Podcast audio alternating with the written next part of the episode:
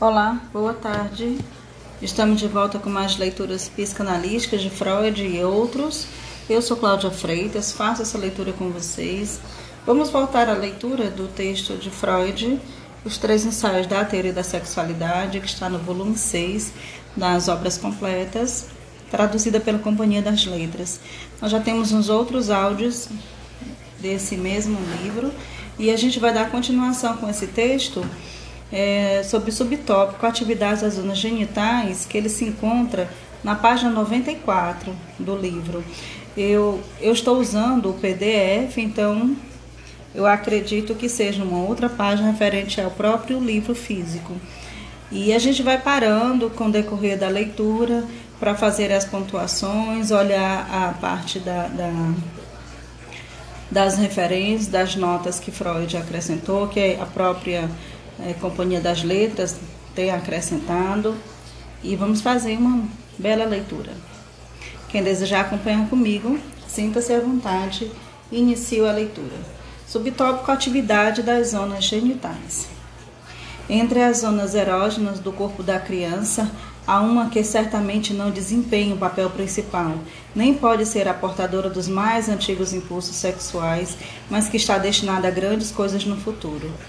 Tanto no menino como na garota, ela é relacionada à micção, glande ou clitóris, sendo que naquele se acha contida um saco de mucosa de modo que não lhe faltam estímulos mediante secreções que podem avivar desde cedo a excitação sexual. As atividades sexuais dessa zona erógena, que pertence aos órgãos sexuais propriamente ditos, são o começo da futura vida sexual normal. A situação anatômica, o afluxo de secreções, as lavagens e fricções envolvidas na higiene corporal e determinadas excitações casuais, como os movimentos de vermes intestinais nas meninas, tornam inevitável que a sensação de prazer que essa parte do corpo é capaz de produzir seja notada pela criança já quando bebê, e nela desperte a necessidade de repeti-la.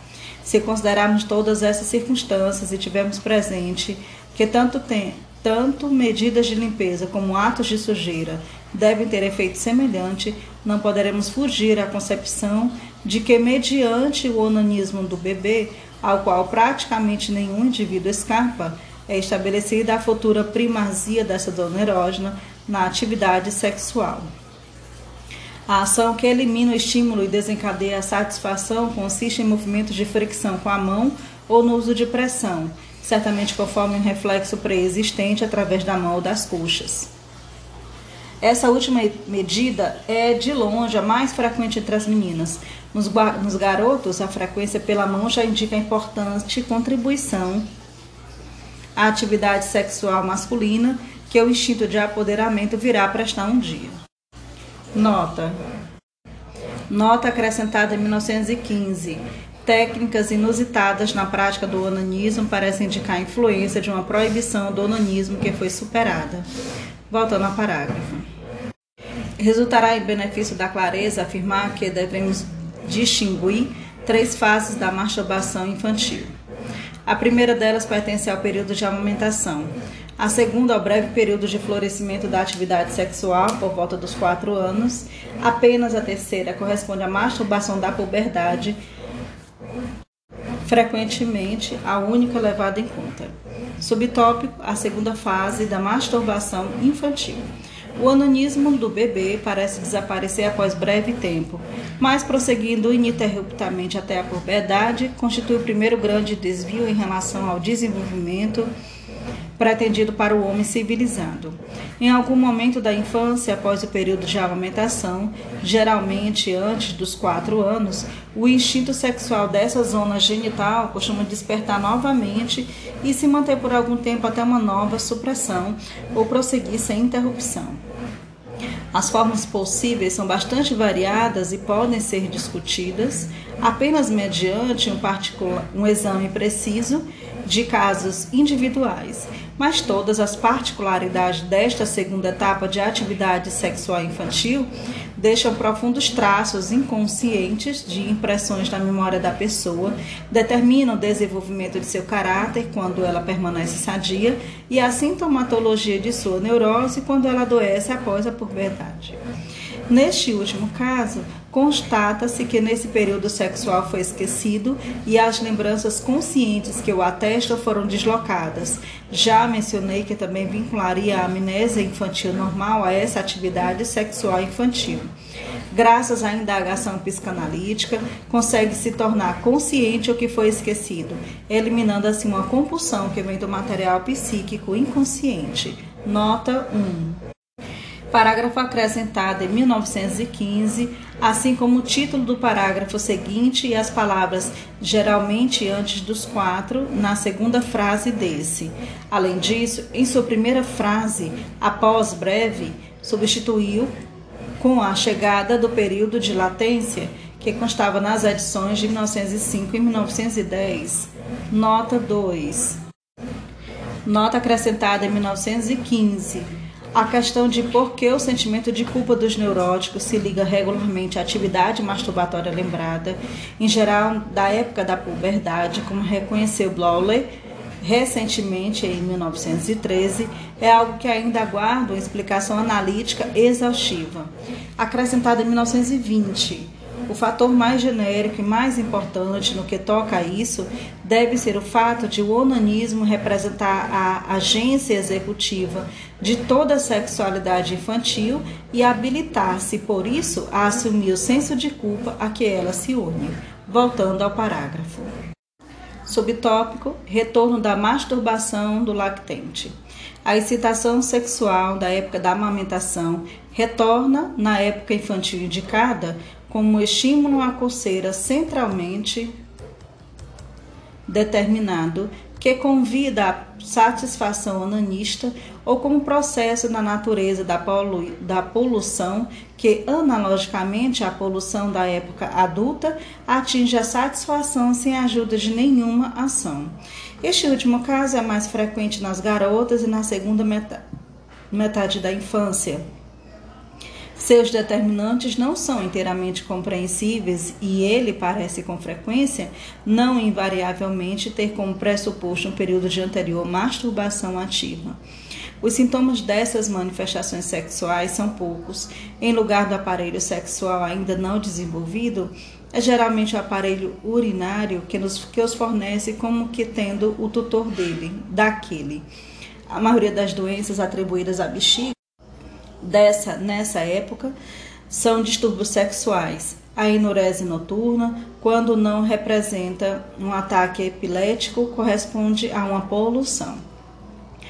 Nota: nas edições anteriores a 1915, lia-se, em vez de indicada, o seguinte: ainda não foi possível generalizar quanto à cronologia. Como aponta Strachey, as mudanças nesse e nos parágrafos anteriores visaram distinguir mais claramente a segunda fase da masturbação infantil e precisar-lhe a época, antes dos quatro anos. Voltando ao parágrafo. O reaparecimento da atividade sexual depende de causas internas e motivos externos, e ambos nas enfermidades neuróticas são percebidos a partir da configuração dos sintomas e revelados seguramente pela pesquisa psicanalítica. Das causas internas falaremos adiante. As ocasiões externas acidentais adquirem importância grande e duradoura nessa época. Em primeiro plano está a influência da sedução, que trata a criança como objeto sexual prematuramente e a faz conhecer, em circunstâncias de forte impressão, a satisfação das zonas genitais, que ela então é geralmente obrigada a renovar pela masturbação. Tal influência pode vir de adultos ou de outras crianças.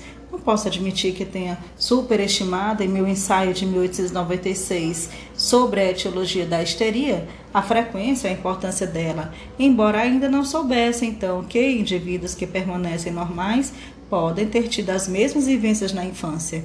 E por isso, desse modo, desse maior peso à sedução dos que aos fatores oriundos da constituição e do desenvolvimento sexuais. É evidente que não se requer a sedução para despertar a vida sexual da criança, que esse despertar também pode ocorrer espontaneamente por causas internas. Nota: no apêndice em seu estudo, Estudo das Psicologias do Sexo de 1903, Havelock Ellis oferece relatos autobiográficos sobre os primeiros impulsos sexuais na infância e as ocasiões em que surgiram de pessoas que depois permaneceram predominantemente normais.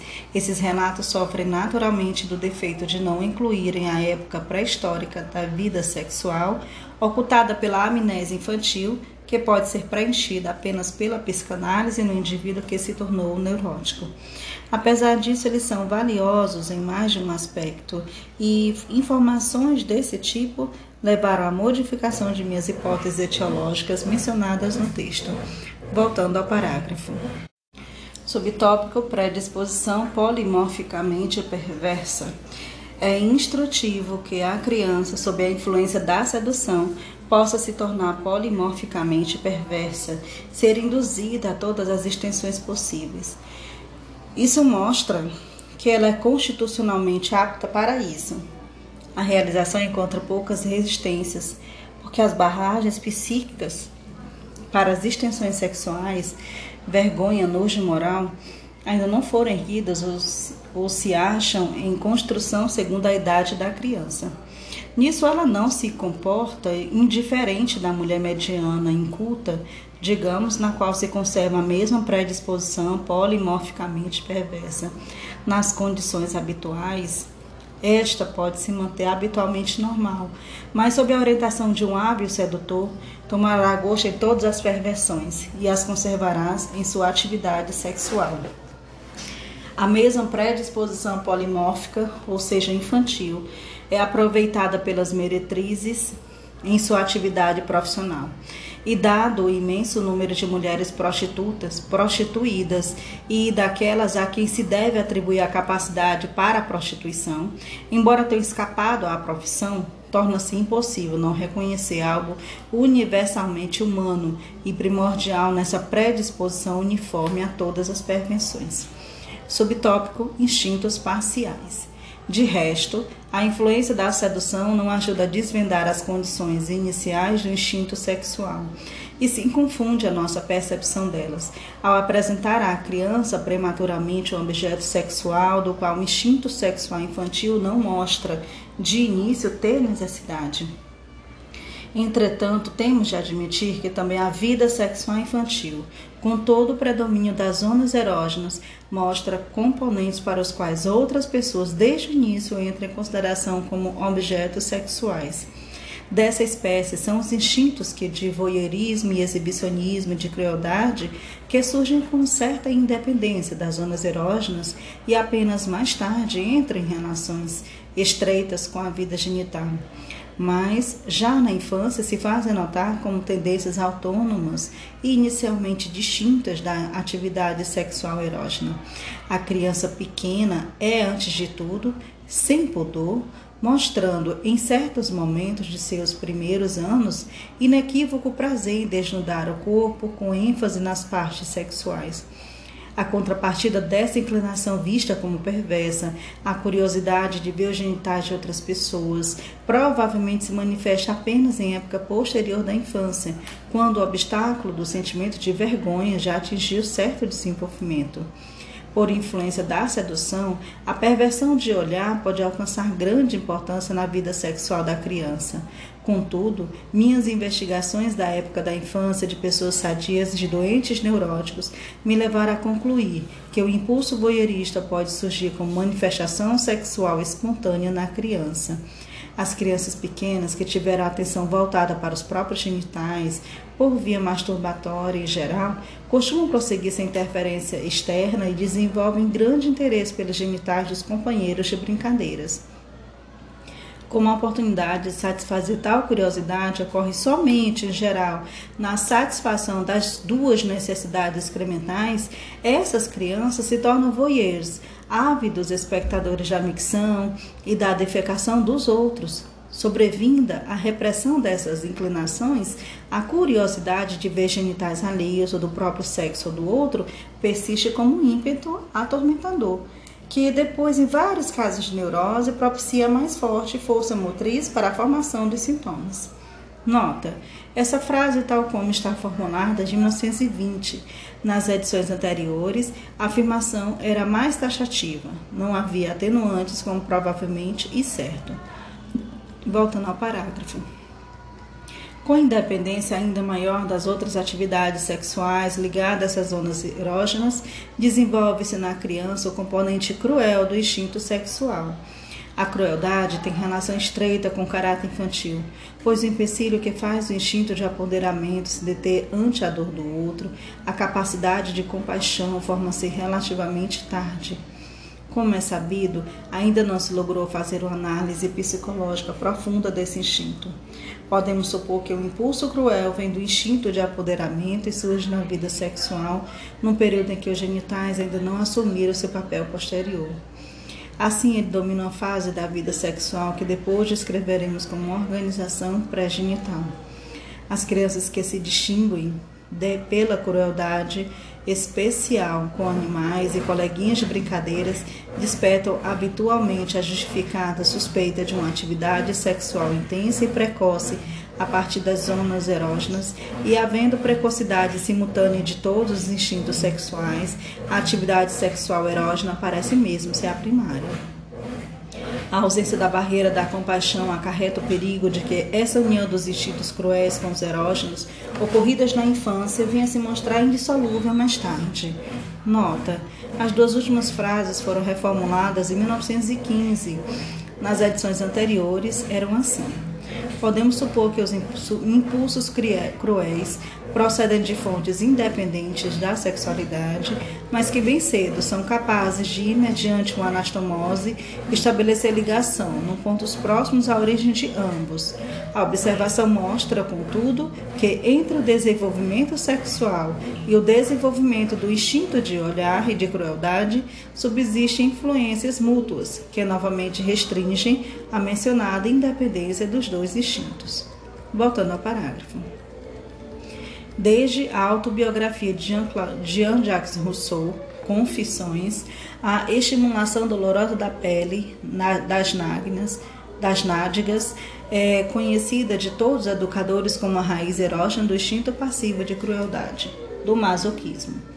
Disso eles concluíram justificadamente que a punição física, geralmente aplicada a essa parte do corpo, deveria ser omitida em todas as crianças nas quais a libido pode ser empurrado para as vias colaterais pelas exigências posteriores da educação cultural. Nota: nota acrescentada em 1910 foram essencialmente os resultados da pesquisa psicanalítica em adultos que me autorizaram em 1905 a fazer as afirmações acima sobre a sexualidade infantil. A observação direta na criança não podia ser utilizada plenamente na época, tendo fornecido apenas indicações isoladas e algumas valiosas confirmações. Desde então, a análise de certos casos de adoecimento neurótico na tenra infância permitiu obter uma visão direta da psicossexualidade infantil. Posso registrar com satisfação que a observação direta corroborou plenamente as conclusões da psicanálise, fornecendo assim um bom atestado da confiabilidade desse método de pesquisa. Além disso, a análise da fobia de um garoto de 5 anos, um texto de 1909, ensinou várias coisas novas para as quais a psicanálise não havia nos preparado. Por exemplo, a existência de um simbolismo sexual, de uma apresentação do elemento sexual através de relações a objetos não sexuais que remonta aos primeiros anos de domínio da linguagem. Por fim, fui alertado para uma falha na apresentação acima, que, na intenção da clareza, descreve a distinção conceitual das duas fases de autoerotismo e amor sexual, amor objetal, como se fosse também uma separação temporal. Contudo, as análises citadas, assim como as observações de Bill, nota de 38 acima, mencionam, ensinam que crianças de 3 a 5 anos são capazes de uma escolha de objeto bastante nítida, acompanhada de fortes afetos. Na edição de 1910, essa nota concluía como uma referência às pesquisas sexuais das crianças e ao trabalho de Freud sobre esse tema, sobre as teorias sexuais infantis, um texto de 1908. Voltando ao parágrafo, ponto 5, a pesquisa sexual infantil. Subtópico: o instinto de saber. Na mesma época em que a vida sexual da criança atinge seu primeiro florescimento, dos 3 aos 5 anos de idade, também começa a aparecer aquela atividade que se atribui ao instinto de saber ou de pesquisa. O instinto de saber não pode ser incluído entre os componentes instintuais elementares, nem ser subordinado exclusivamente à sexualidade. Sua ação corresponde, por um lado, a uma forma sublimada de apoderamento e, por outro lado, ele trabalha com a energia do prazer de olhar nas suas relações com a vida sexual são particularmente significativas, pois a psicanálise nos ensinou que o instinto de saber das crianças é atraído inopinadamente cedo e com imprevista intensidade pelos problemas sexuais e talvez seja inclusive despertado por eles. Subtópico: O enigma da esfinge. Não são interesses teóricos, mas sim de natureza prática que põe em marcha o trabalho de pesquisa na criança. A ameaça de suas condições de existência com a vinda suposta ou sabida de uma nova criança, o temor de perder cuidados e amor como resultado disso torna a criança pensativa e sagaz.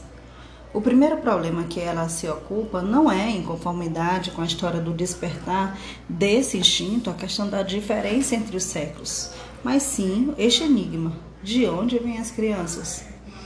Numa roupagem deformada que facilmente é possível retificar, esse é também o enigma da esfinge, de Tebas que Tebas propõe. A existência de, dos dois sexos é algo que a criança apreende sem maior oposição à reflexão. Para o menino, é natural pressupor que todas as pessoas que conhecem têm um genital como seu, e é impossível conciliar a ausência dele com a ideia de que faz dessas outras pessoas. Nota. A esfinge retrata no mito grego do rei Édipo. Volta no parágrafo. Subtópico complexo de castração e inveja do pênis. O garoto mantém energeticamente essa convicção. Defende-a tenazmente contra as objeções que a evidência não tarda a apresentar e a abandona somente após duras lutas interiores, o complexo da castração. Os substitutos desse pênis perdido na mulher têm papel importante na configuração das muitas perversões. Nota. Nota acrescentada em 1920. É lícito falar de um complexo da castração também nas mulheres. Criança dos dois sexos constrói a teoria de que também a mulher tinha originalmente um pênis que foi perdido com a castração. A convicção, finalmente adquirida de que a mulher não possui um pênis, deixa no indivíduo masculino com frequência um duradouro menosprezo pelo outro sexo. Voltando ao parágrafo.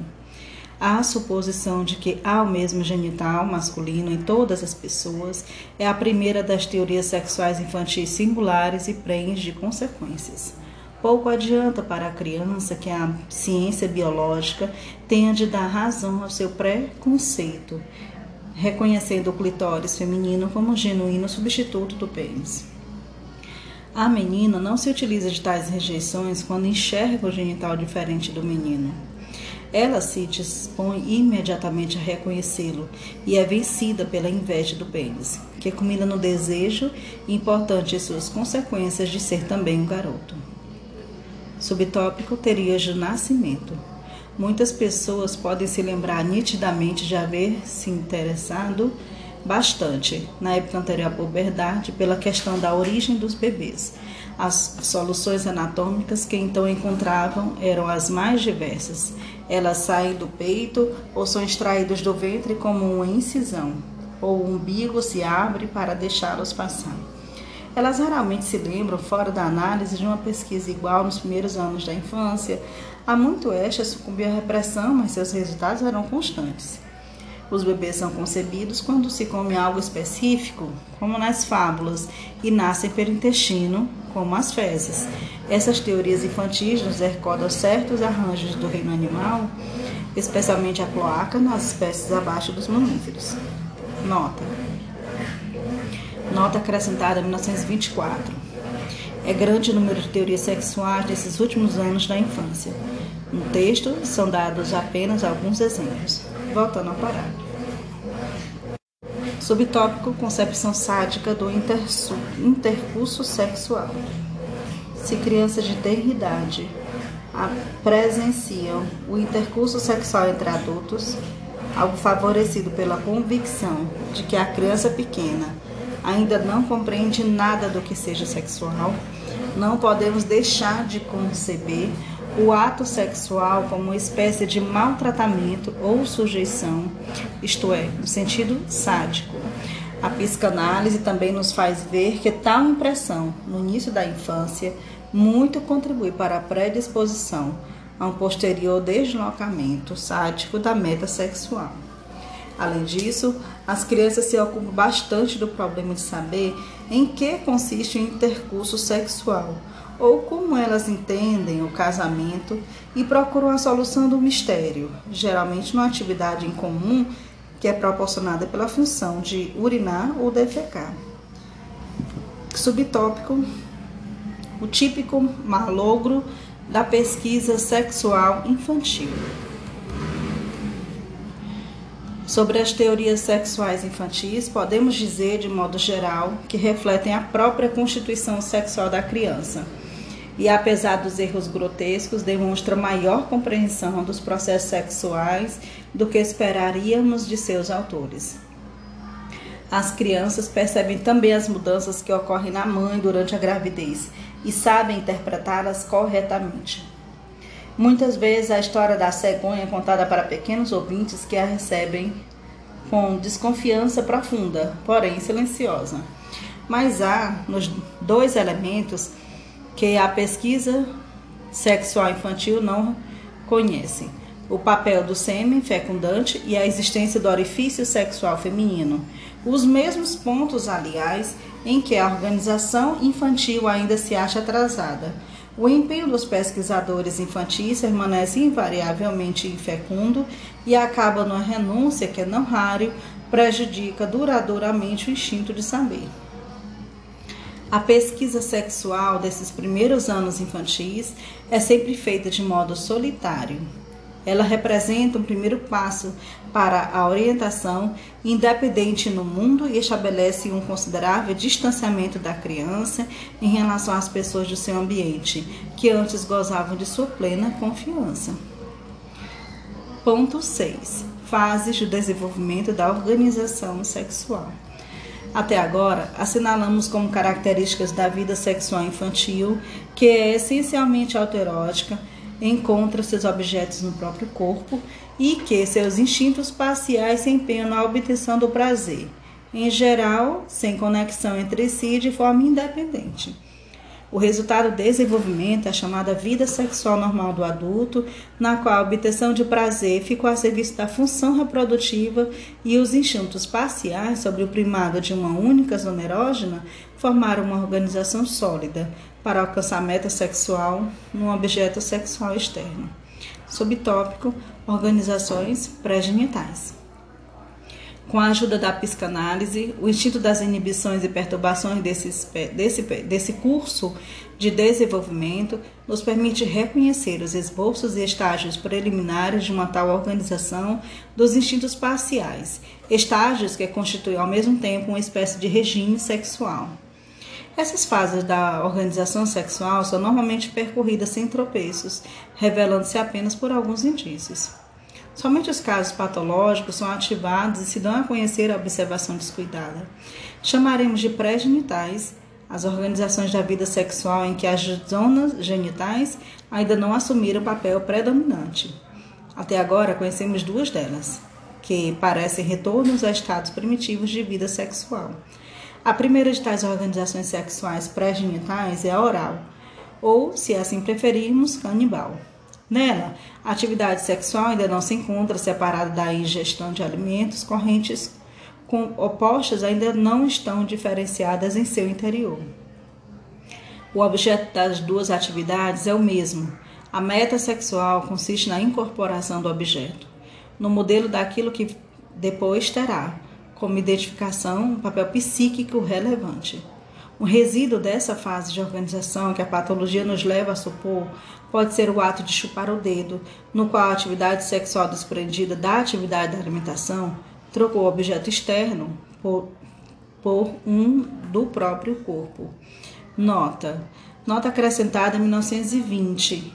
Vê sobre os resíduos dessa fase em neuróticos adultos o trabalho de Abraham Investigações sobre o mais remoto estágio de desenvolvimento pré-genital da libido, publicado na Revista Internacional de Psicanálise de 1916, acrescentado em 1924.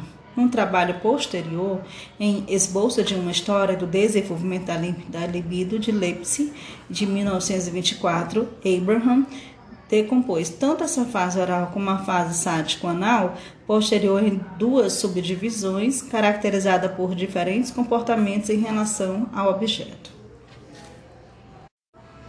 A segunda fase pré-genital é a da organização sádico-anal.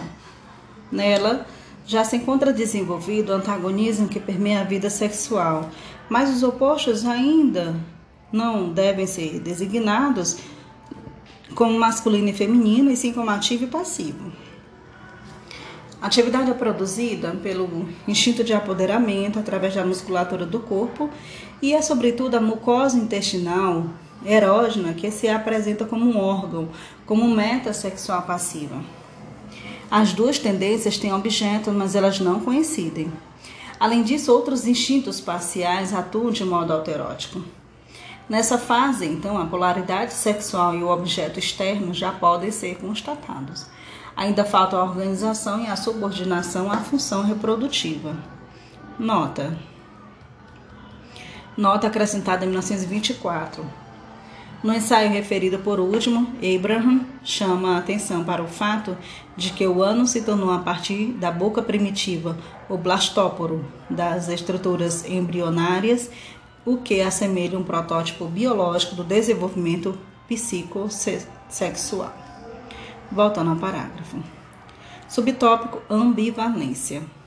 Essa forma de organização sexual pode se manter através da vida e atrair permanentemente grande parte da atividade sexual. A predominância do sadismo e o papel do cloaca na zona anal lhe emprestam um cunho singularmente arcaico. Outra característica é que os pares de instintos opostos se acham desenvolvidos de modo aproximadamente igual, o que é designado como o termo feliz introduzido por Bluller de ambivalência. A hipótese das organizações pré-genitais da vida sexual assenta na análise das neuroses e dificilmente pode ser avaliada sem o conhecimento destas.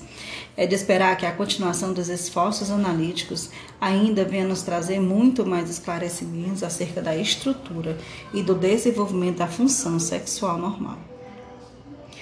A fim de completar nosso quadro da vida sexual infantil, é preciso supor que já na infância se realiza com frequência ou com regularidade uma escolha de objeto que apresentamos como características da fase de desenvolvimento da puberdade, em que todos os empenhos sexuais se dirigem para uma só pessoa, na qual buscam atingir suas metas, essa é então a maior aproximação à forma definitiva da vida sexual após a puberdade que é possível na época da infância. A única diferença está em que, na infância, a reunião dos instintos parciais e sua subordinação sob o primado dos genitais ou não são obtidas ou são muito imperfeitamente. O estabelecimento desse primado a serviço da reprodução é, portanto, a última fase percorrida pela organização sexual. Nota. Nota acrescentada em 1924. Depois, em 1923, eu próprio modifiquei essa exposição, inserindo uma terceira fase no desenvolvimento da infância, após as duas organizações pré-genitais, fase que já merece denominação de genital, que mostra um objeto sexual e algum grau de convergência das correntes sexuais para esse objeto mas se diferencia num ponto essencial da organização definitiva da maturidade sexual. Conhece apenas um tipo de genital, o masculino. Por isso eu denominei estágio de organização fálica, a organização genital infantil, um texto de 1923. Segundo Abraham, em 1924, seu modelo biológico é a indiferenciada constituição genital do embrião, igual em ambos os sexos. Voltando ao parágrafo. Subtópico: escolha de objetos em dois tempos. Podemos ver como típico o fato de a escolha de objetos ocorrer em dois tempos, em duas ondas.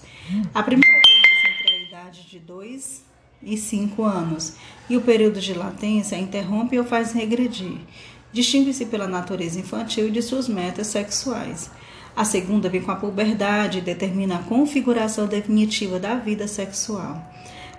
O fato de a escolha de objeto ocorrer em dois tempos se reduz essencialmente ao efeito do período de latência, mas, tem, mas vem a ser bastante significativo no que toca aos distúrbios do estado final. Os resultados da escolha infantil de objetos se prolongam até uma época tardia. São conservados como tais ou são reavivados na época da puberdade. Graças à repressão que se desenvolveu entre as duas fases, porém, eles se revelam inutilizáveis. Suas metas sexuais experimentam atenuação e agora são o que podemos designar como a corrente interna da vida sexual. Somente a investigação psicanalítica pode provar que atrás dessa ternura, atrás dessa ternura, adoração e estima, se escondem os velhos impulsos sexuais dos instintos parciais infantis, agora inúteis. A escolha objetal da época da puberdade tem de renunciar aos objetos infantis e começar de novo como corrente sensual.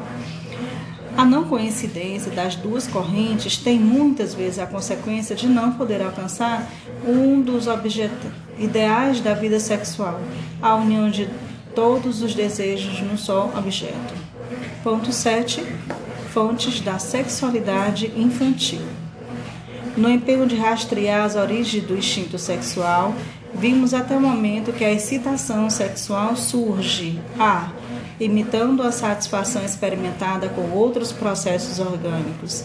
B. Pela adequada estimulação periférica de zonas erógenas. C. Como expressão de alguns instintos, cuja precedência ainda não nos é inteiramente compreensível, como o instinto de olhar e o instinto de crueldade.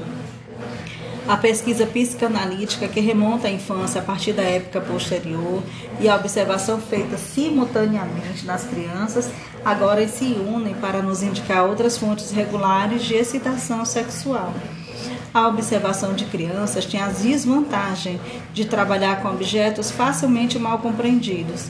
A psicanálise é dificultada pelo fato de poder alcançar seus objetos e suas conclusões apenas mediante enormes rodeios.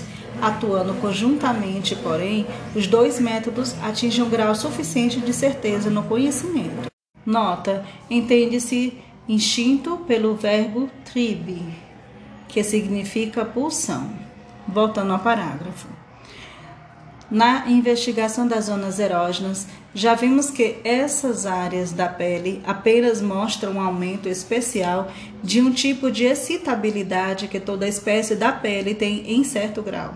Não ficaremos surpresos ao saber, portanto, que efeitos erógenos bastante claros devem ser atribuídos a certos tipos de estimulação geral da pele. Entre eles, destacamos sobretudo os estímulos térmicos. Talvez isso facilite a compreensão do efeito terapêutico dos banhos quentes. Subtópico: excitações mecânicas. Também devemos mencionar aqui a produção de excitação sexual por meio de sacudidelas mecânicas ritmadas do corpo, nas quais podemos distinguir três espécies de estímulos que agem no aparelho sensorial dos nervos vestibulares, na pele e nas partes mais profundas músculos e estruturas articulares. Devido às sensações de prazer que assim se produzem, cabe enfatizar que excitação e satisfação podem aqui ser empregados em larga medida indistintamente, o que nos obriga a buscar depois uma explicação para isso. Portanto, uma prova das sensações de prazer geradas por sacudidas mecânicas do corpo é o fato de as crianças adorarem brincadeiras passivas de movimento, como serem balançadas e levantadas no ar, e sempre solicitarem sua repetição. Como se sabe, o ato de embalar é normalmente empregado para fazer crianças inquietas adormecerem. as sacudidelas das carruagens e depois dos trens produzem um efeito tão agradável nas crianças maiores que todos os meninos, em algum momento, desejam se tornar cocheiros e condutores. Eles costumam dedicar um interesse misterioso de grande intensidade às coisas relacionadas aos trens. E na idade da infância, pouco antes da puberdade, fazem dela um núcleo de um simbolismo refinadamente sexual. A necessidade de assim ligar viagem do trem e sexualidade procede evidentemente do caráter prazeroso das sensações de movimento, sobrevindo à repressão que transforma tantas preferências infantis em seu contrário, essas mesmas pessoas, quando adolescentes ou adultos, reagirão com náuseas a balanços e sacudidas, ficarão terrivelmente exaustos ou estarão sujeitos a ataques de angústia em viagens de trem, protegendo-se da repetição da experiência dolorosa através do medo de ferrovia. Nota 1. Nota-se que o trecho inicial da frase anterior às travessões, devido às sensações, não tem prosseguimento. Essa ruptura sintática se encontra no original nas duas edições utilizadas. As versões estrangeiras consultadas ignoram, corrigem esse pequeno erro, exceto a francesa, que também registra numa nota. Nota 2. Várias pessoas podem se recordar de que, ao balançar, sentiam como prazer sexual o ar batendo de encontro aos genitais. Nota 3. No original, Zwang, normalmente trazido por obsessão, compulsão, mas que também pode significar obrigação, coação, violência, força e necessidade, segundo o dicionário alemão-português de Leonardo Troposch. Voltando ao parágrafo. Aqui devemos mencionar o fato, ainda não compreendido, de a combinação de terror e sacudidas mecânicas produzir a grave neurose traumática histérica esteriforme. É lícito supor, ao menos, que tais influências que em intensidades pequenas tornam fontes de excitação sexual, acarretam profunda perturbação do mecanismo ou química sexual quando atuam num grau elevado. Subtópico: atividade muscular. Sabe-se que uma ampla atividade muscular para a criança é uma necessidade cuja satisfação lhe dá prazer extraordinário.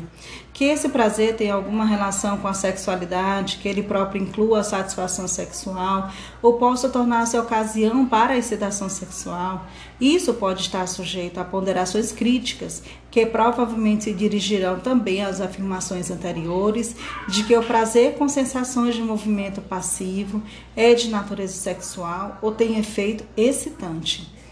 O fato é que não poucas pessoas dizem que experimentaram os primeiros sinais de excitação nos genitais ao lutar ou brigar com companheiros de brincadeira, situações em que, além do esforço muscular geral, tem um efeito de amplo contato com a pele do oponente. A inclinação a disputas físicas com determinada pessoa e anos posteriores a disputas verbais, amantes que se gostam se provocam, é um dos bons indícios de que a escolha do objeto recaiu sobre essa pessoa. Uma das raízes do instinto sádico estaria na promoção da excitação sexual através da atividade muscular. Para muitos indivíduos, a ligação infantil entre a luta corporal e a excitação sexual vem a ser co-determinante na direção posteriormente dada a seu instinto sexual. Nota. Nota acrescentada em 1910 análise de casos de abasia ou incapacidade de andar, neurótica e agorafobia elimina dúvidas sobre a natureza sexual do prazer no movimento. A educação moderna, como se sabe, utiliza largamente o esporte para desviar os jovens da atividade sexual. Seria o mais correto dizer que substitui o deleite sexual pelo prazer no movimento e faz a atividade sexual retroceder a de seus componentes autoeróticos. Voltando ao parágrafo, processos afetivos. As outras fontes de excitação sexual da criança estão menos sujeitas à dúvida. É fácil constatar pela observação direta e pela investigação posterior que todos os processos afetivos mais intensos, até mesmo de excitações pavorosas, transbordam para a sexualidade algo que de resto pode contribuir para a nossa compreensão do efeito patogênico de tais emoções. Na criança em idade escolar, o medo de fazer uma prova, a tensão por uma tarefa de solução difícil pode ser significativo na irrupção de manifestações sexuais e também na atitude em relação à escola, pois nessas circunstâncias surge frequentemente uma sensação de estímulo que a leva a tocar os genitais, ou algo semelhante a uma poluição, com todas as suas consequências embaraçosas. O comportamento das crianças na escola, que oferece problemas bastante para os professores, deve ser posto em relação com a incipiente sexualidade da mesma. O efeito sexualmente excitante de vários afetos nada prazerosos em si, como angustiar-se, apavorar-se, estremecer, mantém-se em grande número de indivíduos também na idade adulta, e provavelmente explica o fato de tantas pessoas buscarem oportunidades para sensações desse tipo, desde que determinadas circunstâncias, o pertencimento a um mundo imaginário, livros ou teatro, amorteçam a gravidade da sensação de desprazer. Supondo que até sensações dolorosas intensas possuam o mesmo efeito erógeno, sobretudo quando a dor é acompanhada de uma condição que a atenua ou mantém à distância, teremos nisso uma das principais raízes do instinto sadomasoquista, de cuja varia, variada composição formamos aos poucos uma ideia. Nota. Nota acrescentada em 1924. Assim, o chamado masoquismo erógeno Ver nota na seção Sadismo Masoquismo, primeiro ensaio, parte B, acima. Voltando ao parágrafo.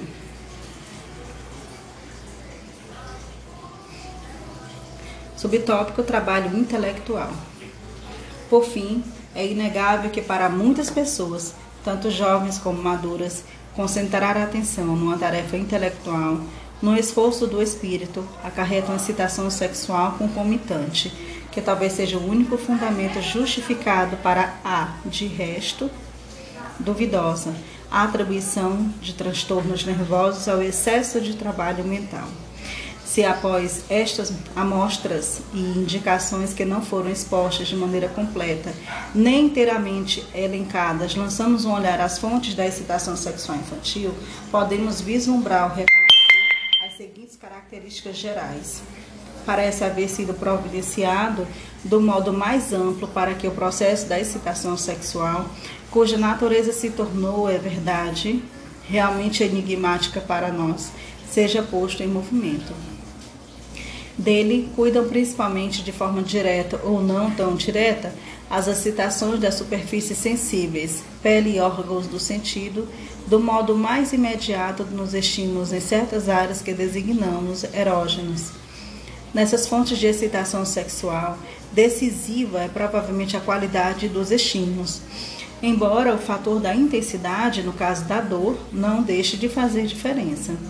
Além disso, porém, no organismo estão presentes arranjos que acarretam que a excitação sexual surja como efeito colateral em toda uma gama de processos interiores, tão logo a intensidade desses processos ultrapasse determinados limites quantitativos.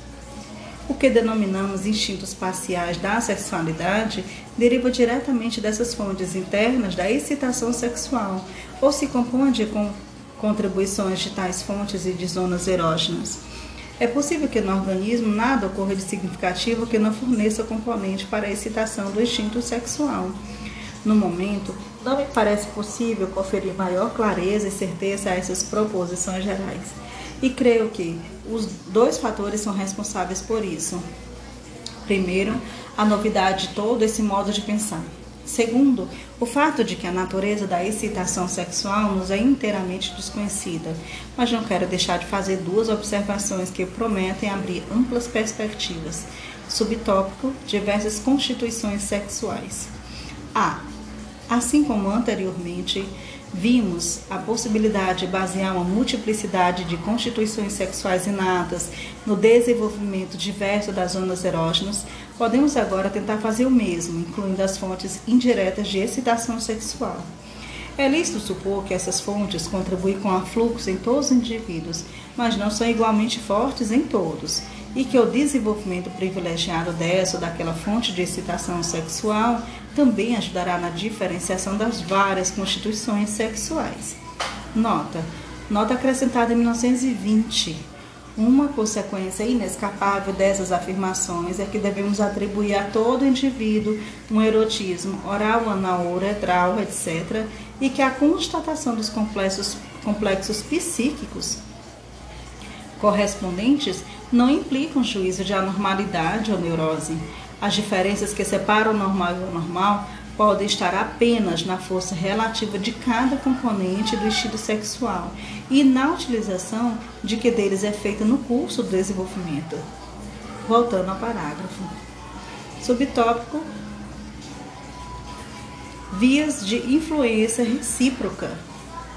B abandonando a linguagem figurada que utilizamos bastante ao falar de fontes da excitação sexual, chegamos à conjectura de que todas as vias de ligação que conduzem de outras funções à sexualidade devem ser transitáveis também no sentido contrário. Se, por exemplo, a posse conjunta da área dos lábios pelas duas funções é razão de haver satisfação sexual no ato da nutrição, o mesmo fator nos permite compreender os distúrbios da nutrição, quando as funções erógenas da zona conjunta são perturbadas. Se sabemos que a atenção concentrada pode provocar excitação sexual, é plausível supor que atuando da mesma via, mas em sentido contrário, o estado de excitação sexual influi sobre a disponibilidade da atenção. Boa parte da sintomatologia das neuroses que eu relaciono a distúrbios dos processos sexuais manifesta-se em distúrbios de outras funções do corpo não sexuais e esse efeito incompreensível até agora torna-se menos misterioso se representar apenas a contrapartida das influências que regem a produção da excitação sexual. Contudo, as mesmas vias pelas quais os distúrbios sexuais transbordam para as demais funções do corpo serviriam para outra realização importante na saúde normal. Por elas, as forças instintuais sexuais se veriam conduzidas a metas outras que não as sexuais, ou seja, ocorreria a sublimação da sexualidade. Devemos finalmente finalizar admitindo que pouco se sabe ainda de certo sobre essas vias que seguramente existem e provavelmente são utilizáveis em ambas as direções. Vamos ficando por aqui. No próximo encontro, a gente começa na página 121 com o PDF e no subtópico as transformações da puberdade. É o terceiro tópico desse grandioso texto de Freud, os três ensaios da teoria da sexualidade.